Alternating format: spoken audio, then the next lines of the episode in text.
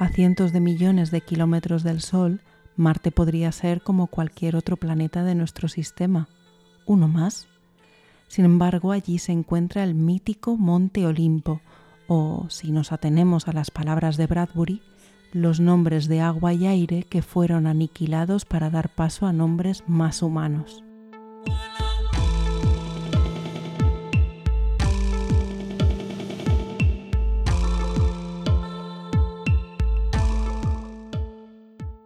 un planeta que representa el temor hacia el otro, hacia lo desconocido, y que puede convertirse también en un nuevo capítulo para la humanidad que huye de sí misma. Un planeta que es en definitiva la promesa de la reencarnación.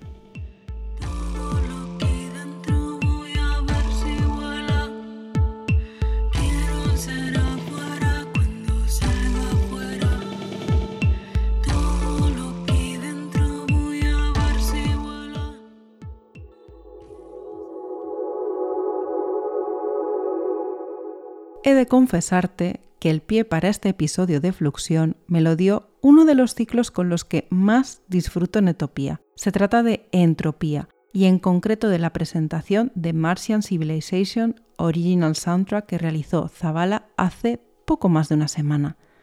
No, no estoy jugando con tus oídos. Has escuchado bien. El ciclo se llama Entropía y empezamos a acogerlo en marzo del 2021.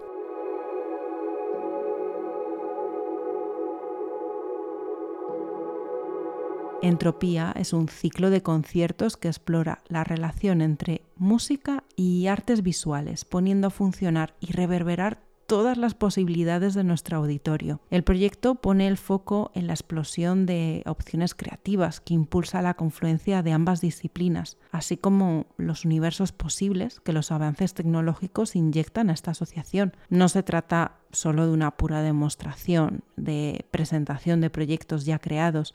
En varias ocasiones este ciclo ha unido a artistas de las diferentes disciplinas para la creación de experiencias que se estrenan esa misma temporada una oportunidad para que artistas que no han tenido la oportunidad, valga la redundancia, de colisionar, no solo desarrollen sus propias facetas, sino que deriven juntas y lo compartan con el público. Una auténtica delicia.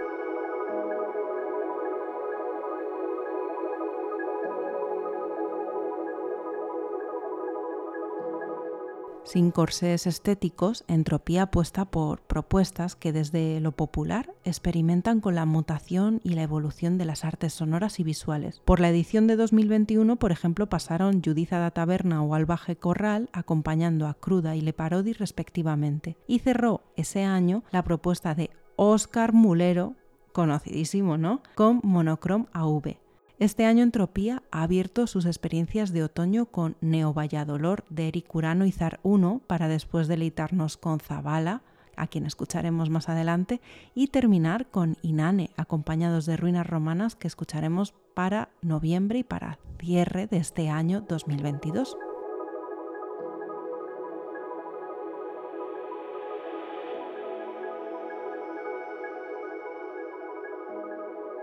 El pasado jueves 20 de octubre nos visitó Zavala para presentarnos Martian Civilization Original Soundtrack. Tras este alter ego, Zavala, se esconde John Aguirre Zabalaga, compositor y productor bilbaíno que ha compaginado la composición para teatro y cine con la producción para Guas, Sara Zozaya, Gary o Mago Verde Prato y también ha producido remixes para otros artistas como Vigan, Saupoler o Delaporte. La propuesta de Martian Civilization es un viaje a un futuro surrealista donde lo cotidiano y la deriva oscura van de la mano del ambient y del IDM.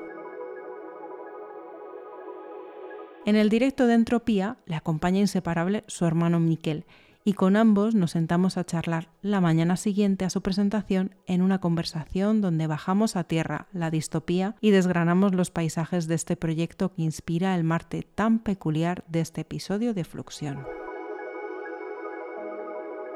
La primera pregunta, sabiendo que John ha trabajado en bandas sonoras desde su estudio en Bilbao, parte precisamente de la creación de un universo sonoro. Les lanzo esta cuestión. Si este disco tiene como punto de partida una historia o una película previa que tuvieran en mente. Primero se lanza a hablar John y se une Mikel al final. La historia era que había empezado a hacer bandas sonoras, alguna cosa, y, quería hacer más y no tenía trabajo en ese momento. Y dije, bueno, pues vamos a inventarnos una.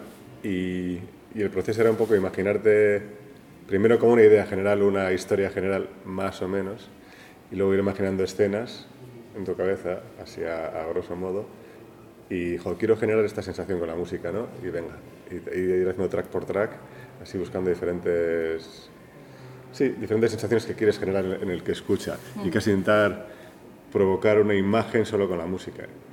Que ellos con el título del tema y escuchando se puedan hacer su, su propia película. Y un poco por ahí. ¿Y cómo es el camino en el disco? O sea, ¿por dónde, por dónde transita esa... ¿Cuál es eh. el, por así decirlo, como la historia, no?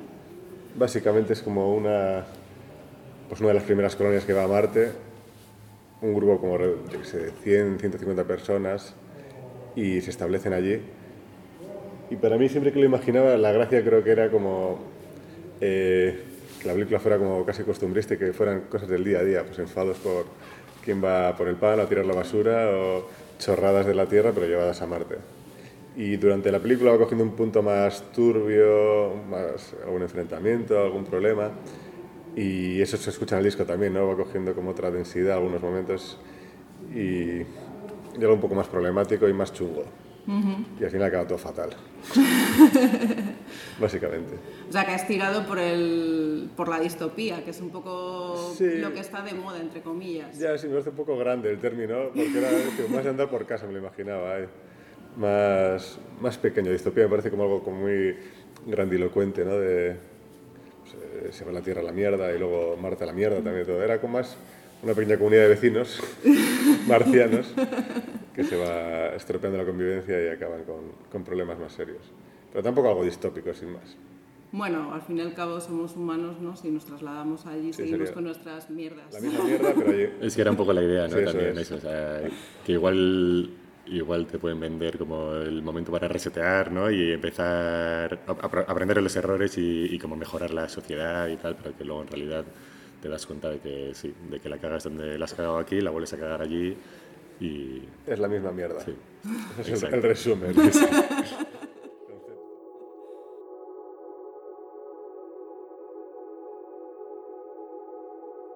Esa colonia marciana salió a la luz con el sello Forbidden Colors en 2020, un año aciago como recordaréis para la presentación en vivo. Esa historia empieza como costumbrista, transita el conflicto y se resuelve de manera poco intimista, y está siempre acompañada visualmente en directo por Miquel Aguirre Zabalaga, un directo donde la música también respira de manera diferente sobre el escenario. Pues la primera vez me salió la oportunidad en, en Bilbao. julio del 21 fue el Off Festival, la sala BK, y era un sitio muy, muy idóneo para presentarlo. Pues un poco parecido a este auditorio, otra forma, pero bueno, digamos que todo el escenario pantalla, muy buen sonido, en el centro de Bilbao. Sí. Y, y, lo preparamos para ese, para ese día, el, show, y fue pues ir pues, tema por tema, ir buscando lo mismo, pues un collage de imágenes, una que se quería transmitir y y trabajar en base a eso y luego darle un desarrollo a todo el concierto también, que tuviera una coherencia. Y las imágenes, veo que algunas utilizaste del videoclip que de Asier Bueno, ¿nos habéis colaborado, sí. habitualmente? Bueno, yo a Asier Bueno le conozco de hace años ya de, Madrid, que trabajé con él, y, y, bueno, en su día se ofreció para hacerle un videoclip a, a John para el disco, y justo ese tema, por ejemplo, es uno de los momentos del directo que, que, usamos el videoclip tal cual, porque además es un tema como de, de minuto 20 algo así. Sí, minuto y medio, algo así, sí. Y como que el videoclip que él hizo funcionaba muy bien ya para el directo. Y luego usamos también el, el videoclip que hizo Rafa Zubiría para el primer single del disco. Que esas imágenes sí que están un poco más, bueno, están como más editadas, pensadas para el directo, pero todo el material de, este, de ese videoclip, por ejemplo. Y luego del resto de material pues hay una mezcla entre, entre material que he rodado yo y luego también pues, eh, material que he buscado por bibliotecas, se ha manipulado por mí manipulado igual en el previo y luego también en directo se, se van aplicando efectos, mezclando capas y, y, buscando un poco, pues, dejar margen un poco para jugar en directo y para, para que también haya un poco margen para la improvisación ahí. O sea, que no lo lleváis como tan cerrado, ¿no? Como... Hay momentos muy cerrados y momentos abiertos. Ayer, por ejemplo, fue la primera vez que hicimos una, una parte nueva, un desarrollo hubo un fallito, pero bueno, está, está bien la sensación esa de que algo puede fallar. Sí, que, que, no sea como clavadísimo al milímetro, porque también se ven momentos, eh, igual en lo sonoro no tanto, pero en los visuales sí, de que, bueno, pues de que no es, no es como darle al play y que todo vaya marcadísimo, sino que, pues como dejas ese margen para, para jugar en directo, pues sí que hay pequeños fallos, pero creemos que es, que es interesante también eso. Sí, la sensación de riesgo, cuando estás en el escenario tienes que tener esa sensación de riesgo, uh -huh. si no es como es aburrido y es monótono y, hmm. y, lo transmites también, creo. Ya, como la idea de no estar como dando una gira de fichar, ¿no? Como para sí, el trabajo. Eso es algo que tú estás y, y puede salir mal. Sí. Y puede salir muy bien. Y puede haber momentos muy especiales que te sorprenden a ti mismo y, y claro, eso le da mucho dinamismo. Y otros momentos que dices, hostia, se me he perdido, a ver, eh, ¿por dónde vuelvo? Eh, vale. Nada dramático, pero bueno. Uh -huh. El resultado es un espectáculo que nos invita a no resistirnos, a dejarnos arrastrar por la narración y las emociones que nos produce. El videoclip que firma Asier Bueno se lanzó para el segundo single del disco, para la pista Hold On Until the Door is Completely Closed. Y sin embargo el single Don't Talk to Me About Nostalgia cuenta, como ya nos había comentado Miquel, con un videoclip de la mano de Rafa Zubiría. Dos aproximaciones muy diferentes a las atmósferas densas y de hipervigilancia que despide este trabajo. ¿Y las imágenes de archivo que has sacado de carrera espacial de las que proporciona NASA? O... Hay un poco de todo. Hay, hay, imágenes de eso, sobre todo para la intro, uh -huh. pero luego hay, hay imágenes de, de, cualquier cosa. Pues, por ejemplo, hay unas imágenes de, que las encontré en una, en una biblioteca también, que son como como rodadas con una persona de espaldas en un bosque nocturno. Y bueno, yo le hice Ajá, como una, una pospo para que pareciera un rollo visión nocturna y con mm. verde y negro. Y, y, otra vez eso, pues sobre eso además le vas aplicando efectos y tal. Y, y, bueno, pero es que hay un poco de todo. Hay imágenes como de disturbios callejeros. Eh, está un poco todo abierto. O sea, realmente hay partes que como son más literalmente marcianas, pero son muy pocas en el, en el directo. Luego en realidad es eso, o sea, como, como la idea era hablar de, de problemas humanos, en mm. realidad, más de, más de la Tierra, no son necesariamente espaciales o, te digo, muy, o muy marcianos. Usamos también material muy, muy de aquí. Disfrutando de la escucha del disco, especialmente en directo, no todo es un giro a los infiernos. Algunas melodías nos trasladan a un presente más esperanzador, un respiro que puede tener múltiples interpretaciones. Claro, en este proceso yo me imagino lo que, lo que sería la película, habría momentos como bonitos, momentos de, lo dices, de esperanza, de, uh -huh. de cosas nuevas, de paisajes increíbles. Y sí, ese sí. volver a empezar que tuviera una parte bonita, en algunos momentos al menos. Porque luego se todo se vaya a la mierda, pero hay momentos bonitos. Sí, luego hay partes que también que como que musicalmente pueden ser como muy, muy preciosistas, pero en realidad también las puedes sentir desde un punto de vista más, más nostálgico, más... Uh -huh. que bueno, que queda yo creo también muy abierto a interpretación, a sensaciones de, de cada uno. Sí, y, la, y la tanto musicalmente hay, como sí. visualmente. Yo creo que la luz que comentas tiene, es una luz, pero es melancólica siempre, ¿no? O sea, tiene ese, como ese pozo. Yo al menos así lo siento en la, en la música. Pues momentos de optimismo y de optimismo, pero con siempre un puntito ahí de o melancolía o algo que, falta. La luz melancólica de la que habla John me traslada también a los poemas de Al Warden que transformó musicalmente Antonio Arias y con quien ya hablé en el episodio 9 de la primera temporada de Fluxión. El caso de los astronautas que, al distanciarse de la Tierra físicamente, también se distancian emocionalmente y derivan en una reflexión humanista, pero también con un cierto aire de un pasado mítico al que la humanidad debería volver o al que se debería reconducir. Eh, yo creo que el, vuestro trabajo también en, en, se encuadra en esta idea de la atracción sobre Marte. No sé si eh, teníais esta atracción con Marte antes de empezar a trabajar con ello? No realmente. Era casi como, una, como decir una disculpa o algo, algo que utilizar para crear esa historia. Porque todo el mundo tiene así ese, como ese, esa idea desde pequeños, ¿no? De como el planeta más similar, tan cercano, como que es, si fuera una posibilidad real, ¿no? Ir allí. Pero luego no hay como un, yo no tenía un interés especial en ello. Era más como el darle un contexto a la historia.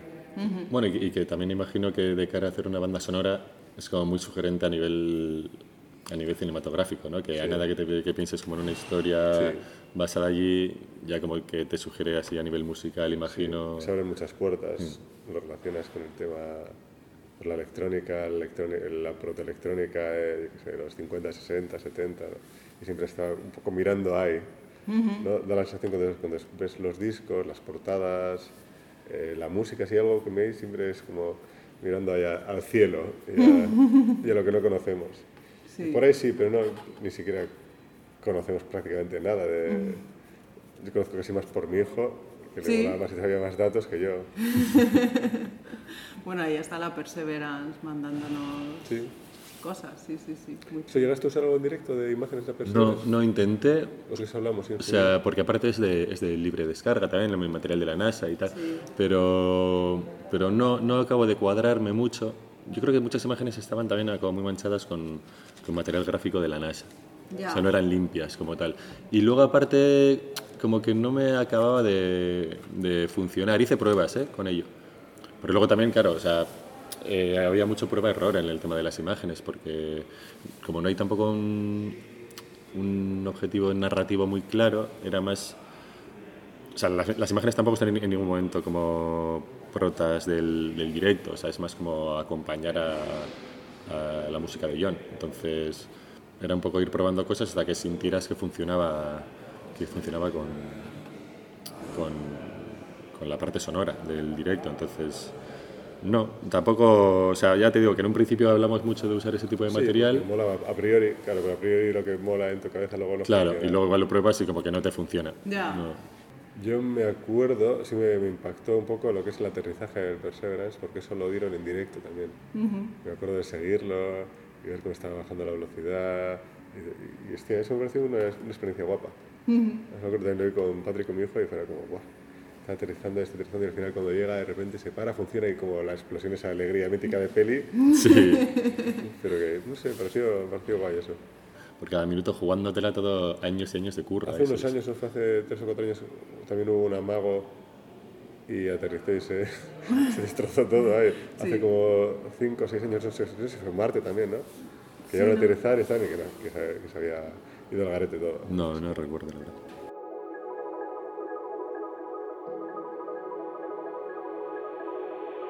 La rover Perseverance es el segundo vehículo en recorrer con éxito la superficie marciana. De él hablaremos más adelante en este podcast, por supuesto, pero comparto con John esta fascinación por la culminación de un trabajo de tan largo recorrido, condensada en una explosión de alegría contagiosa. Como bien apuntaban ambos, Marte forma parte de nuestro imaginario, ya sea musical, como le pasa a John con esa relación con la electrónica de los 60, como en el caso visual, tanto literal en las películas y series, como en lo imaginario a través de las diversas crónicas marcianas.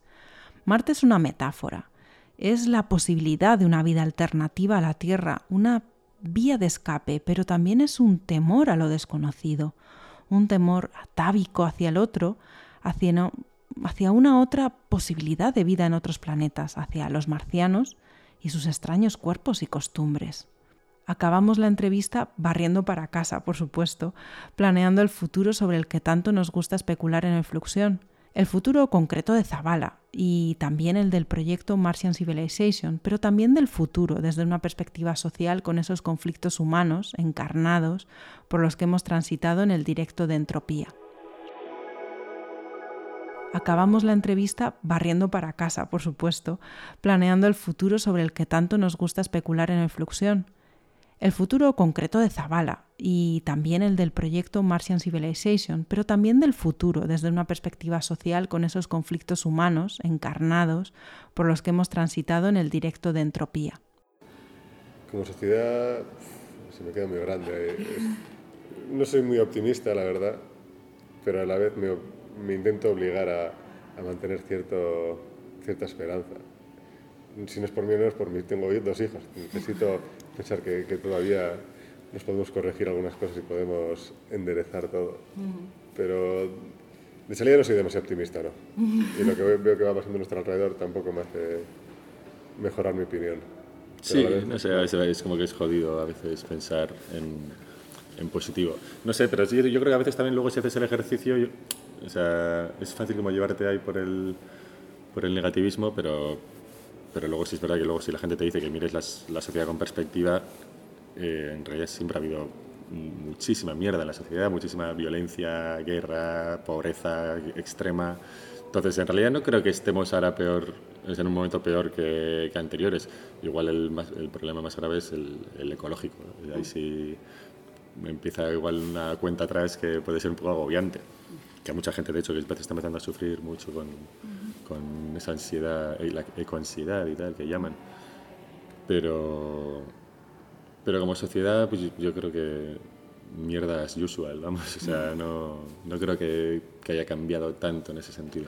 A mí me da miedo un poco el tema cultural también, la incapacidad de, de poder sacar adelante propuestas un poco más complejas o que requieran como un tiempo de, de proceso mental, de masticar, de pues lo que ha habido siempre, ¿no? Que ha habido una parte de, de cultura como más mainstream, que está muy guay, y ha habido cosas como un poco más complejas en cuanto a elaboración, en cuanto a asimilación por parte del que lo recibe y me da miedo que se pierda del todo eso, ¿no? que cualquier propuesta un poco compleja se descarte sin más por este acelere continuo que tenemos, esta necesidad de hacer los procesos cada vez más cortos, más, más inmediatos, con más cambios y me da un poco de pena eso y no sé si es reversible o es algo ya que va a ser así para siempre. Sí, cómo ha cambiado la forma de consumir cultura sí. es heavy. Sobre todo a nivel audiovisual, por ejemplo, que te pide un poco más de paciencia y un poco más de atención, eh, está chungo el tema, porque hablábamos el, el otro día, o sea, es, es, muy difícil ya encontrar a gente que sea capaz de ver una película sin estar mirando el móvil cada cinco minutos.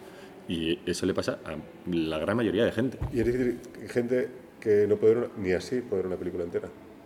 Claro, claro, o sea, ni, ni mirando el, el móvil. Ni... Estando, ver hora y media, hora tres cuartos es como... Bueno, pero yo creo que también es, el problema está, evidentemente, o sea, para mí es súper claro que como tú no eres capaz de estar 100% atento a una cosa, es, no eres capaz de, de, de, meterte realmente en esa película, entonces pierdes el interés. Mm. Eh, hablando de eso, por ejemplo. Pero... Y la música también, ¿no? Vemos...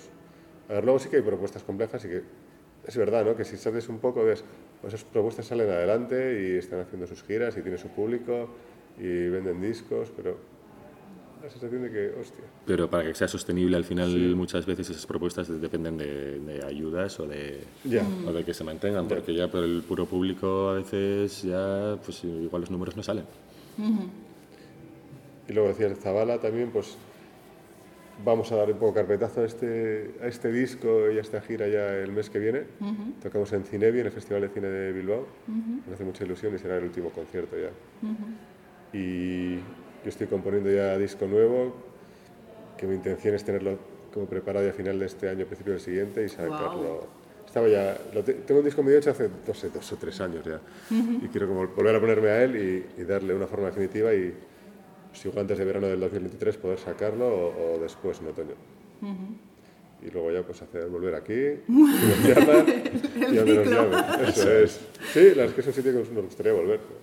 O sea, estoy ahora casi más, me está con los shows y trabajando en el estudio, pero voy a empezar ahora realmente con el disco nuevo. Uh -huh. Voy a, a, a, terminarlo, o sea, está medio... A terminarlo, pero bueno, es un proceso que está, para mí está aparcado, que sí. en su día me metí a saco y lo aparqué. Pues uh -huh. no estoy con eso en la cabeza o un gol un poquito, pero tampoco está muy, muy, muy presente todavía. Uh -huh. Tiene que estarlo a partir de mañana. Ya. ya, yo creo que cogí ya también, a veces es como soltarlos y soltarlas y soltarte tú también y venga, empezar a sacar material. Yo antes lo pensaba más, creo, ahora ya es como, no, no. Saqué un disco el otro día con otro proyecto también, Black Crystals, que es otra movida electrónica que tenía hecha y salió el otro día. Iba soltando eh, Lastre. Lastre, sí, un poco, un poco, un poco lastre, sí, yo creo. ¿Y puedes contar algo del próximo proyecto? ¿De Zabala? Sí. Eh, va a haber colaboraciones vocales, a haber algunos temas con voz. Va a ser menos abstracto que el de Martin Civilization, un poquito más de groove, un poquito más de beats así y un poco más.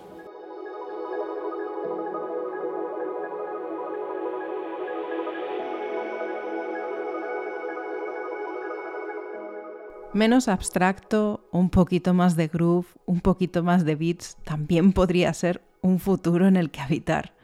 De momento, mientras llega el siguiente trabajo de Zabala, les dejamos en su coche camino de Bilbao, salivando ya por esa presentación en directo de su nuevo trabajo y nos quedamos precisamente con Doc Talk to Me About Nostalgia.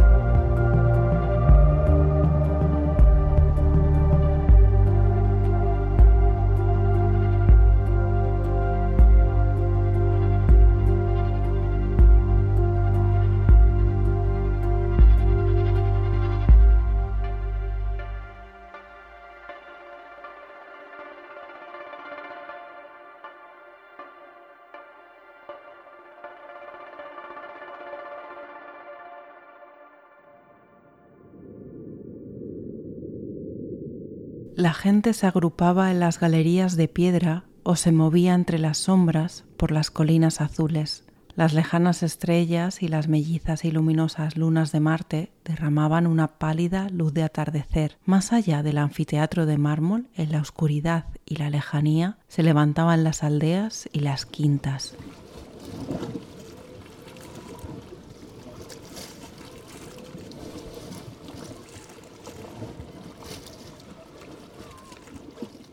El agua plateada yacía inmóvil en los charcos y los canales relucían de horizonte a horizonte. Era una noche de verano en el templado y apacible planeta Marte. Las embarcaciones, delicadas como flores de bronce, se entrecruzaban en los canales de vino verde, y en las largas, interminables viviendas que se curvaban como serpientes tranquilas entre las lomas, murmuraban perezosamente los amantes tendidos en los frescos lechos de la noche.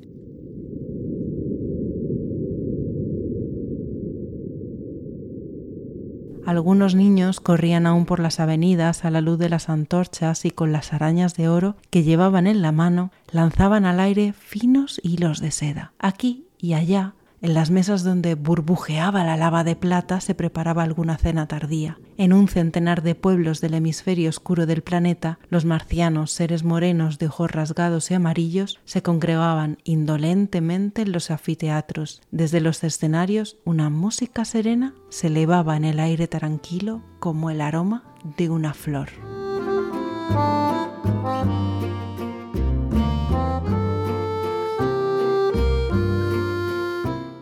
Ray Bradbury, Crónicas Marcianas, Noche de Verano.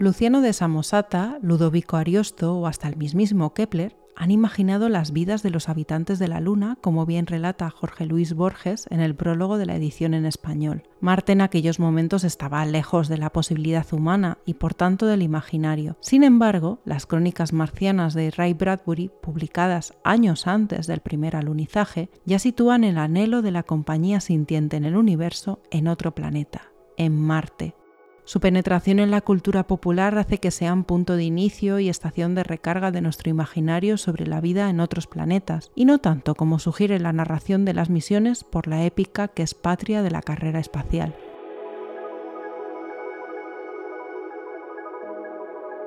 Ray Bradbury ha preferido, sin proponérselo tal vez y por secreta inspiración de su genio, un tono elegíaco, los marcianos, que al principio del libro son espantosos, merecen su piedad cuando la aniquilación los alcanza. Vencen los hombres y el autor no se alegra de su victoria, anuncia con tristeza y con desengaño la futura expansión del linaje humano sobre el planeta rojo, apunta Borges en el prólogo. Impregnados por la narración radiofónica de Orson Welles que hizo huir despavorida a la población estadounidense o por las adaptaciones cinematográficas belicistas, las crónicas marcianas de Bradbury son melancólicas, preciosistas, se toman su tiempo en las descripciones del paisaje para que lo apreciemos en detalle, para que lo hagamos nuestro, para que finalmente nos pongamos del lado de los marcianos y reflexionemos sobre las lógicas de expansión hacia el universo, curiosidad científica o nuevo colonialismo.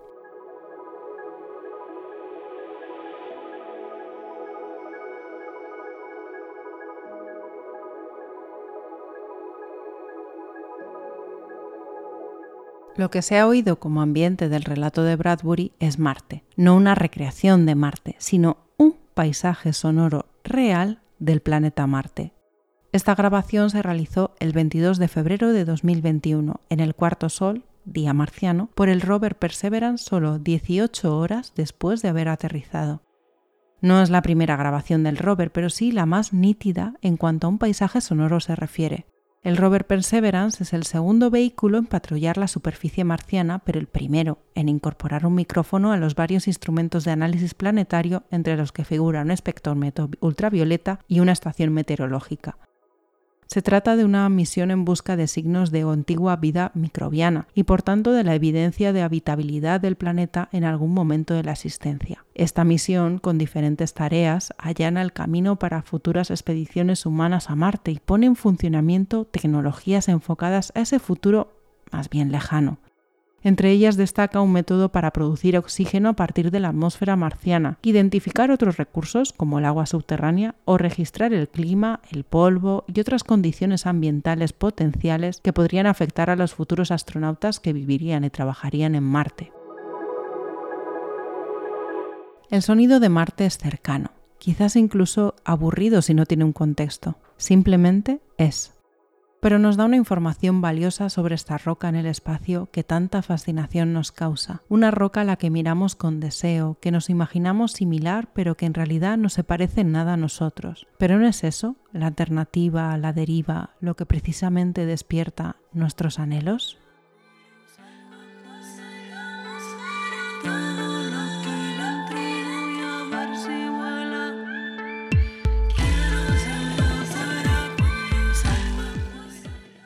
Hemos pisado la superficie de Marte para recorrer en barcas las aguas de vino verde de sus canales. Nos hemos dejado arrastrar por la promesa de una colonia que solo nos ha devuelto el reflejo en el espejo de nuestra miseria humana. Hemos aspirado el aire denso del planeta rojo y seguimos observándolo, con nuestros ojos desnudos o con nuestros telescopios. Marte es eterno y expandido y acoge sin quejarse todas nuestras fantasías.